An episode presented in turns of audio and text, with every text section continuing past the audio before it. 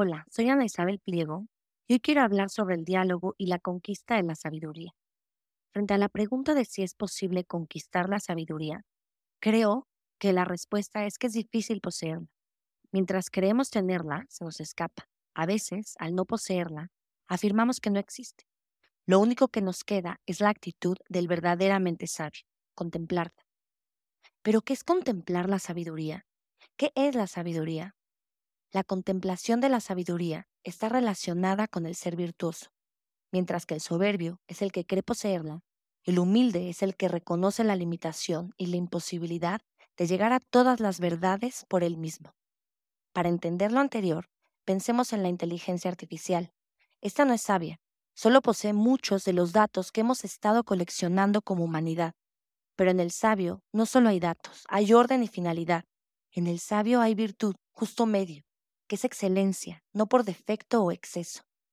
El sabio posee conocimientos, pero sabe qué hacer con ellos. El orden lo imprime el sabio a las cosas, porque descubre qué realidades son inferiores y cuáles son superiores. Por ejemplo, el sabio es aquel que con el corazón pletórico de ideas es feliz y no se apega a lo material, no se apega al poder, no se apega a los ideales que desaparecen con la muerte, reconoce lo superior y lo busca. Para entender mejor esto, pensemos en un ejemplo de sabio, Nezahualcóyotl, rey texcocano. Es un ejemplo de ello. Su alma clamaba en sus versos por el absoluto. Describe la riqueza en su fugacidad como las plumas de las aves que se desgarran, tan preciadas por los nahuas, o el jade que se quiebra. Y en su inteligencia descubrió que la polifonía de dioses los hacían imperfectos unos a otros, y concibió a Ometeotl, el Dios del cerca y del junto, en donde convergen los opuestos en una síntesis superadora. El sabio ama la vida, no desprecia el cuerpo y sabe callar ante la grandeza del universo.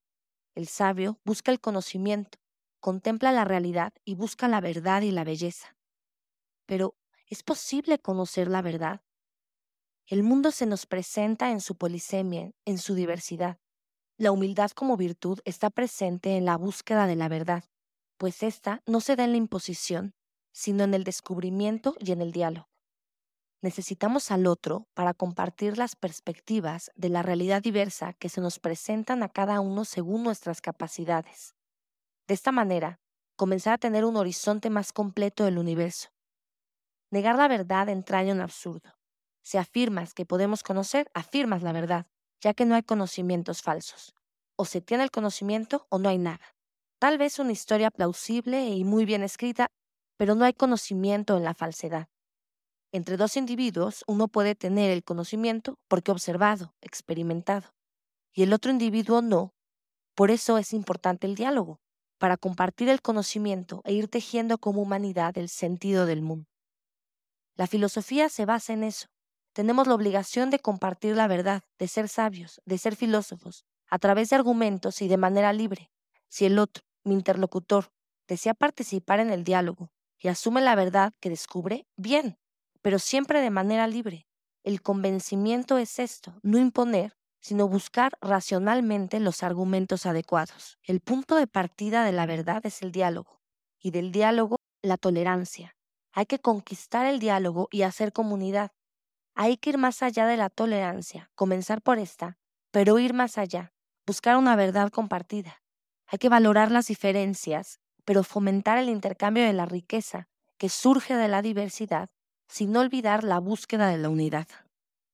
En conclusión, podemos afirmar que el sabio es humilde, abierto, dialógico, compartido, contemplativo, coleccionista y un gran ordenador del conocimiento. Empecemos a ser sabios y dejemos de ser islas.